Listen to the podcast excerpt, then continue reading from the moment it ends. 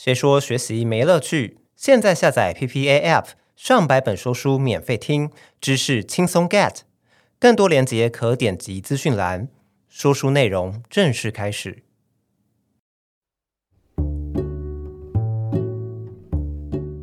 假如今天你是一位年轻的运动员，有人跟你说有一种药，你吃下去的话就可以赢得奥运的金牌。但如果啊，你吃了这种药的话，它会让你少活五年。如果是这样的话，你还会想要服用这种药吗？Hello，我是九英好书的主编瓦基，欢迎大家收听这一集的九英好书。刚刚在开头问大家的这个问题，是不是让你觉得有点奇怪？就是难道有人会为了赢得奥运金牌，真的愿意少活好几年吗？实际上啊。这是一个来自美国奥林匹克委员会的这个运动医学生的一个研究，而研究结果显示啊，还真的有超过一半的人会回答说：“好，我愿意，我要这么做。”好，那也就是说啊，这一些接受调查的人，绝大多数都会为了说想要获得这个至高无上的荣耀而在所不惜。不过啊，难道想要在运动场上获得好的表现，只能靠药物吗？那真正能够帮助运动员有效提升自己力量的是什么呢？其实是心智。今天跟大家分享的这本书就叫做《心象练习》，就是要以运动这个领域作为出发点去分享。那这本书的主要作者盖瑞麦克，他本身就是一位运动心理学家，而且啊也被这个美国的 NBA、MLB 这些联盟聘请来担任这个运动员的心智教练。这本书在美国已经畅销热卖超过二十年了，可以说是训练心智的一个经典的手册。那今天呢，我们要说的这个心智，指的就是你的心理状态，举凡像是你的情绪、你的意念、隐藏在你内心的欲望等等，这些都算是心智。它只能让你专注在好一件事情上面，而不能同时去兼顾好几件。那其实这也说明了啦。为什么对于运动员来说，心智会这么重要？为什么会这样说呢？你可以想象一下，一个运动员呢，他平时在练习的时候表现可能都很不错，可是，一到了这个上场的时间，怎么就一直会失误呢？哦，有些人就会觉得怎么说不上来，哪里变得怪怪的。这个时候啊，除了是他的身体状况有可能不好，好，那另外有一个可能的原因就是。他的心智让他陷入了一个混乱的状况，他的脑中浮现了很多负面的杂念，导致他的表现不如预期。比方说，像是哇，等一下如果投出坏球怎么办？或者是说我会不会没有机会抢到接下来的这个分数呢？好，其实啊，与其去想一百种失误的可能性，或者是刻意去压抑这些负面想法的出现，我们更应该要怎么做？我们更应该将心智。聚焦在我们希望发生的结果。呃，如果你没有办法专注在取得胜利上面，那至少你可以尽可能的保持平常心就好。那么你要怎么做才可以避免被这种杂讯所干扰呢？有一个很实用的方法，就是自我对话。也就是说，在你的脑中跟自己进行对话。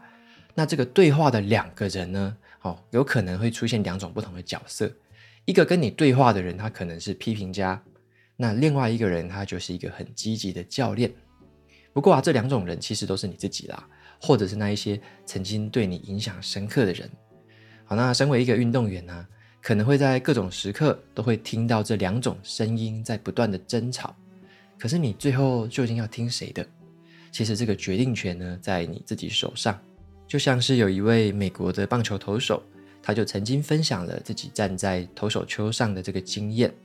他说自己也曾经有过一种问题，就叫做“别这样做”症候群。好，别这样做症候群。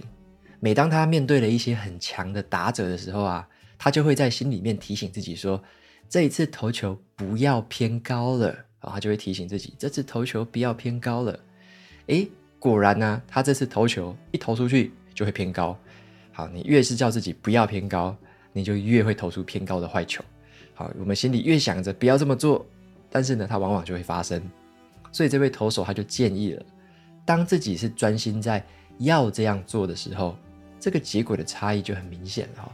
如果说他是改成这样子想，我应该要把球再往下修一点，投低一点。他这样子一想，他就用这个自我对话的技巧提醒自己要这样做，结果呢，反而会提升表现哦。好，那相反的，如果你一直提醒自己不要这样做，那就会产生一个负面的效果了。好，那另外的话，就是作者他在当球员顾问的时候，也很常教球员一个秘招，好，就是转念。做法很简单，就是你为自己去想出一个专属的名词，然后只要你一想到这个名词，你的这些负面消极的想法就有可能这个一扫而空，比较不会这么紧张了。像是有一位美国的足球球员，好，他就曾经想象了一个名词叫做“小鸟球”。那什么是小鸟球呢？这个名词本来是一个高尔夫球的术语啦，它就是 birdie，大家可能常听到 birdie 就是小鸟球。原本它的意思是说你在打高尔夫的时候啊，低于一个标准杆哈就可以完成这颗进球，低于一颗标准杆。那这个运动员呢，他本来啊也是一名相当厉害的高尔夫球选手啦，所以说他踢足球的时候，他就会去想象小鸟球这个名词，就是他让他回想到说他在高尔夫球场的时候，然后呢打出 birdie，哇，这个很好的表现。所以他后来在这个足球场上奔跑的时候，他如果遇到这种状况或困难，他就会去回想这个 birdie 这个词。那他一想到这个词，他就觉得哇，不会疲惫了，充满了能量。那这个就是运动员他转念法的一种应用。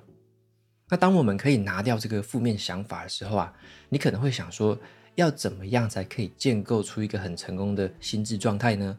这边要提到的一个核心概念，就是你必须创造出心流。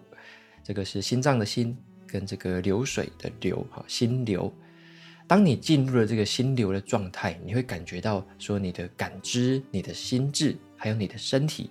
全部都在一个协调的状态下去运转。那么对于一个运动员来说啊，他们产生这个心流状态的时候，会有什么变化呢？这就是一个专注于当下的感受，就好像是周遭的一切人事物都在慢慢的减速，你会觉得周遭的这个时间有一点扭曲，然后呢变慢了下来。这个时候的这个态度跟你运动的状态是相对比较从容的。那在这样的一个心流状态下，对运动员来说是一个非常珍贵的时刻，可能他好几年才可以体验到这一次完全专注的感觉。那在那一个当下，你会感觉到说，你已经付出了一个很巨大的努力，然后努力达到顶点的时候，正当血液全身都在沸腾的时候，你的内心又感觉到无比的平静。这个时候就会发挥出很强大的力量了。就像有一位曾经进入这种心流状态的运动员，他就曾经说过。在这个心流的状态里面，他会听到周遭很细小的声音，告诉他说：“你应该要出手投篮了，因为你知道自己会命中。”换句话说啊，这种心流状态就是从训练模式转换成了另外一种信任模式了，代表说你的心中已经无所畏惧，而且相信自己可以达到目标。但是相反的，如果呢，他没有进入这种心流目标，他如果是觉得自己压力很大的时候，这个时候的感受是怎么样呢？他们说啊，如果在压力的状态下，就好像是按下了一个快转键，整个世界是一直在加速的，你的感受会非常的强烈而且急迫。这个就是一个完全不同的状态。好，心流就会觉得很平静、很从容，充满了信心。但是在压力的状态下，你就觉得周遭的世界真的好快哦，然后好强烈，而且会觉得压力很大。这个时候展现出来的表现就会差非常的多了。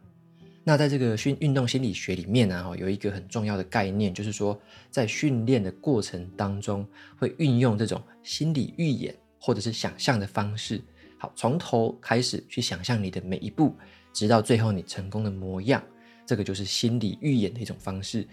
那很多的成功人士的行为背后，也都是反复的练习这样的方式来实践他们的目标。所以，运动心理学啊，后来也被大家视为是一种成功的科学。有一个关于篮球的实验，好，它的对象是一群大学篮球队的选手。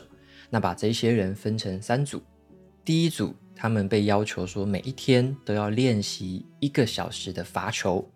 那第二组是他教他们说每一天你就想象你罚球就好了，就用想象的。那第三组呢，就是。每一天都练习投篮三十分钟，可是最重要的是啊，你要花另外的三十分钟再去想象，从你罚球投篮线投出球，然后呢到进篮筐这一连串的画面，全部都想象好。所以这三组就是做不同的练习跟想象。在经过了三十天的训练之后啊，你猜猜看，哪一组的罚球命中率会提升最多呢？这个答案就是第三组。第三组的选手，他们不光只是练习投篮或者是发球哦，他们花了几乎有一半的时间在做这个心智的训练，在想象这个投球投出去到投进的这个情景。这么做呢，竟然跟实际练习有一个小时的人，诶，提升的这个命中率竟然比他们多诶。所以呢，一半练习，一半想象，反而是表现最好的一组。像是这样的这个运动心理学啊，它适用于两种人。好，一种是在练习的时候就表现很好了，但是一到了上场竞争的时刻，就因为这种很过度的焦虑而崩溃的人。如果这样的人，他很适合来参考看看这种运动心理学的方法。那第二种人呢，他是本身的资质很不错，可是啊，他没有办法一直持续的有一致的表现，哦，就是表现会起起伏伏的。这样的人，他也很适合去使用运动心理学的这些方法。那实质上呢，哈，就是说一致性啊。是你能够成为这个顶尖运动员的一个关键。你会发现说，那一些表现很有一致性、表现都很出色的那些选手哦，他们不只是在台面上的这个成绩很亮眼而已哦，他们连私底下的练习、行动，还有这个思考的方式，都是保持持续一致的。好，他们比较不会说有这样起起伏伏、大起大落的这样的现象。那现在啊，我们已经知道了说，我们心里面的意念哈，会影响到我们的行为，甚至会影响到我们表现出来的结果。那不知道你有没有发现，说心智啊，平常好像是摸不到也抓不着的，只有当你到了关键的时刻，才会发挥真正的作用。那这个现象呢，就是叫做降落伞原则，就是说这个降落伞打开的时候，它才会派上用场啊，不然平常的话就只是一个安全的设备而已。那也是因为这样子。如果你想要追求进步、发挥心智力量的话，我们平时就需要认清说自己有哪一些优点，有哪一些缺点，甚至啊，有时候要把自己的缺点转化成自己的优势。那这边举一个很有名的例子，就是传奇的这个高尔夫选手，叫做劳夫伍兹。当年他已经打破了这个纪录哦，站上了世界第一的这个名人殿堂，放眼天下，没有人是他的对手了。但是啊，你以为他接下来就开始轻松度日了吗？老虎伍兹他可没有这样的轻松态度哦，他反而用一个全新的视角去评估他自己在场上有哪些地方可以再做得更好，而且他还真的发现了自己就还是有弱点的。这个弱点就是他的反手打得并不是太好，好的反手是他的弱点。那也许是因为以前年轻的时候他可以用体力来弥补。可是啊，这个不是正确的方法。等到他年老的时候，这个缺点可能就会暴露出来了。于是啊，他就刻意去转化这个缺点，哦，就是让自己的这个不足反而变成优势。所以他后来经过持续的练习，他现在更拿手了，他的反手拍打得更好了。所以说啊，他透过不断的这个练习，而且不放弃这个学习，克服任何弱点的这个机会，这反而会成为他训练这个心智的一个重点。而且在真正重要的时候，它会发挥它的这个效果。那么说到这里的话，我们来想想看，说如果有一位运动员他陷入了低潮的话，该怎么办呢？那一定是对他的表现会有所影响嘛。事实上啊，在一个运动员的生涯当中，一定会面临过低潮的。这就很像是你感觉到说自己的表现啊，有时候会有一点点的高低起伏嘛，那甚至会形成一种循环。可是啊，如果当一个运动员他是一直处在这个低潮的情绪下面的时候，他们就会产生一种很消沉的感觉，觉得自己说什么事情都做不好。那有很多的运动员呢，他们就会用一个方式来克服低潮，这个方式就叫做否认低潮存在。否认低潮存在，他们会告诉自己说，就只是没有打到而已啦，那换个球棒就好了。他们用这个方式来转移自己的注意力。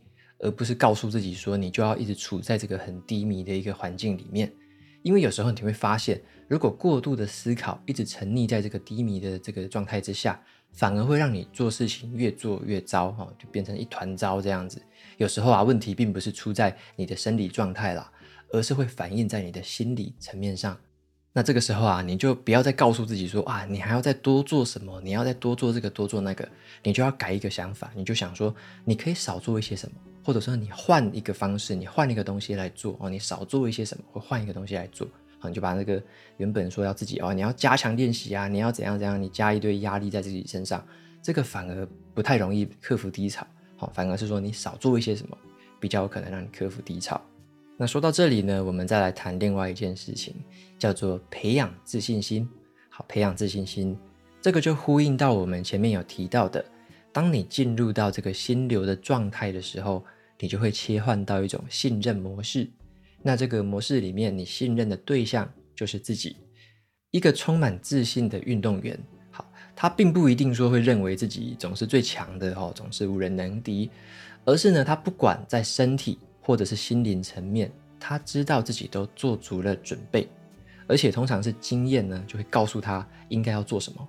那这个自信心就是让他们很勇敢的去执行的一个推力。好，这个就是他们自信的一个表现。再来就是，当你呢拥有了这个自信，而且准备充足的时候，那自然呢就会在这个运动的时候处于一个更放松的状态了。那这本书也提到，你在这种放松的状态下，你可以好好的去运用这种心象练习。比方说啊，有一位名人堂的投手，他在比赛前面呢会尽可能的放松自己的身体，他会闭上眼睛，好，他会开始去想象说自己投球的这个路线。要怎么样去面对不同的打者，在脑袋里面上演这样的一个小剧场？那在真正上场之前，他其实呢在心里面就已经跟这个打者打过很多次了，投过很多次球了，所以他在上场的时候就会放松身体，因为他已经想象好了他所有的准备。那在不同的这个运动球类的这种领域里面啊，如果你要获得这个 MVP 哦，就是最有价值球员 MVP 的话。那是一个至高无上的荣誉嘛？我们应该要怎么样成为自己心目中的 MVP 呢？你必须呢透过这个训练心智来达到卓越的能力，甚至啊要为你的想法还有行动负起责任。书里面就用亚里士多德的一句话来解释卓越这个形容词。亚里士多德他是这么说的：他说卓越并不是一个特别的行为，而是一种习惯。你一而再、再而三的行为，才决定了你这个人。也就是说啊，你并不是说今天突然做了某一件事情或打某一场比赛，就变得非常卓越了，而是因为你平常的行为、你平常的习惯累积起来，才造就了你的卓越。那接下来呢，再跟大家分享的是，这一些拥有卓越心智的这个运动员们，他们有哪一些共同的特征？我来提出三个这个共同的特征，那也是我最希望哦自己可以精进的地方，来跟大家分享。那同时啊，也帮大家回忆一下我们前面所提到的内容。首先，第一个共同特征就是做出承诺。好，做出承诺，也就是说啊，你必须要为自己想要实现的这个目标做出承诺。那你可能会想说，对目标做出承诺有这么重要吗？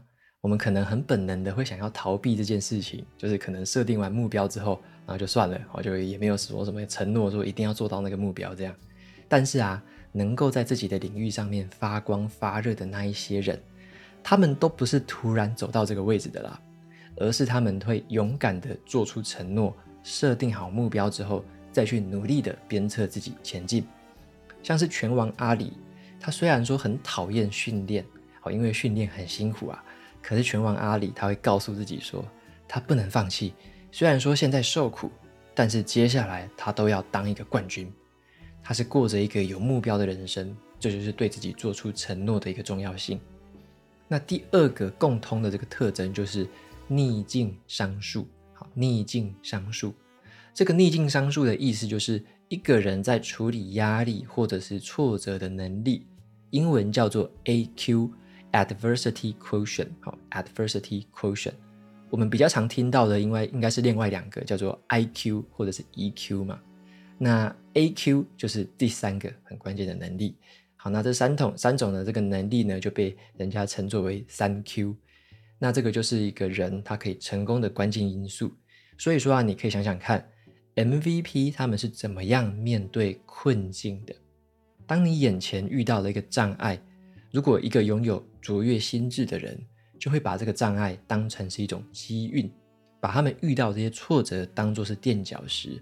像是我们今天有提到的一些很好的方法，像是自我对话、转念，然后呢，把你的弱点转化成优势，跟养成自信心。接下来就放松身体，从容面对。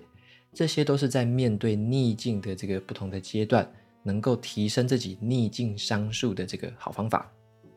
最后第三个共同的特征就是毅力跟耐力的结合。好，毅力跟耐力的结合。这个就呼应到了我们前面所说的，要成为 MVP，你需要有一个很一致性的表现。这个一致性的表现呢，就是要仰赖你持之以恒的这个毅力，还有愿意去承受辛苦、去磨练、去训练、学习这一些的一个耐受力。那我们从这个创造心象到进入心流啊，最后再激发自己的潜能，这样的一个很漫长的过程呢，它都不是一触可及的。所以说，长期运用这个心智的练习，搭配你对于这个毅力还有耐力这个强度的训练，这就是一个卓越的人他不断在精进自我的故事。